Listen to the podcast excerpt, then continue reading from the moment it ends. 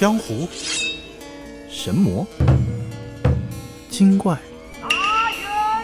奇门遁甲、菩萨、阎王、魑魅魍魉。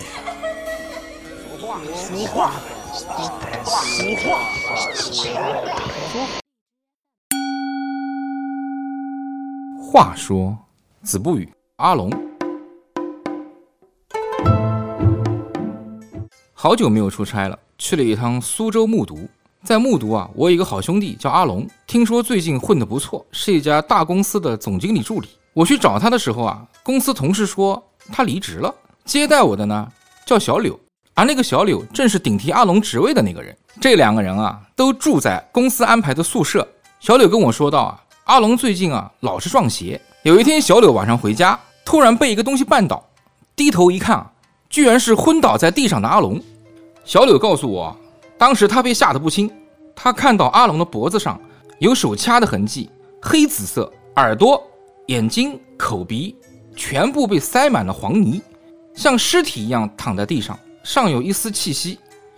小柳赶快把他送到医院。阿龙醒过来对小柳说：“最近老是精神恍惚，老是撞邪，总是感觉啊有一个白衣服的人一直追着他打。四十多岁，长相丑陋，黑黑的面孔长满了胡须。”口中还有一尺多长的舌头，十分瘆人。那天晚上，这个白衣鬼又来了，终于对他下手了，掐着他的喉咙不放。他还发现旁边有一位老者，不停的在劝说他很年轻，不要欺负他。我也是恍恍惚惚的，一下子就昏过去了。小柳听完啊，也很害怕。当天晚上，他就陪着阿龙过夜。但是那天晚上啊，他彻夜未眠，因为整个晚上床头都有几十盏鬼火一直围着他们转。像萤火虫一样特别的亮，彻夜不灭。听小柳说啊，第二天阿龙就像呆了一样，不吃不喝。中午的时候啊，他老板代表公司来看望他，随行而来的呢，还有一个女巫。女巫说啊，取一支朱砂笔，在阿龙的心口上啊写一个正字，在脖子上面呢写一个刀字，在两只手心中啊写一个火字，就可以救下阿龙。小柳听完女巫的要求啊。去寻了一支朱砂笔，女巫综上所述啊，就写了这几个字。但是隔天啊，他就再没有见过阿龙。听公司人讲，是回老家了。小柳把这事儿跟我说了。我知道你喜欢玄学，我也有点不太明白，你还能给我解释一下？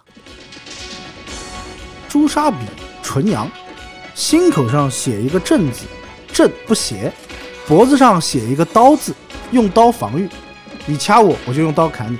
人据说有三把火，一把在头顶心，两把在手心。加了火之后，人的阳气啊给催大了，就更加的旺，可以说是百鬼莫侵，诛邪莫近。那天晚上，阿龙托梦给我。刚见到阿龙的时候，我也吓住了。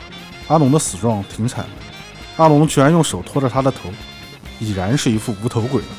阿龙跟我说，其实这事儿。都怪他撞破了韩老板的坏事。韩老板一直暗地里都做的一些见不得人的事情。那个白衣鬼啊，便是韩老板做法招来的。旁边那个老者就是阿龙的父亲。那天晚上在医院，那数十盏鬼火，便是阿龙的父亲一直暗中保护着阿龙。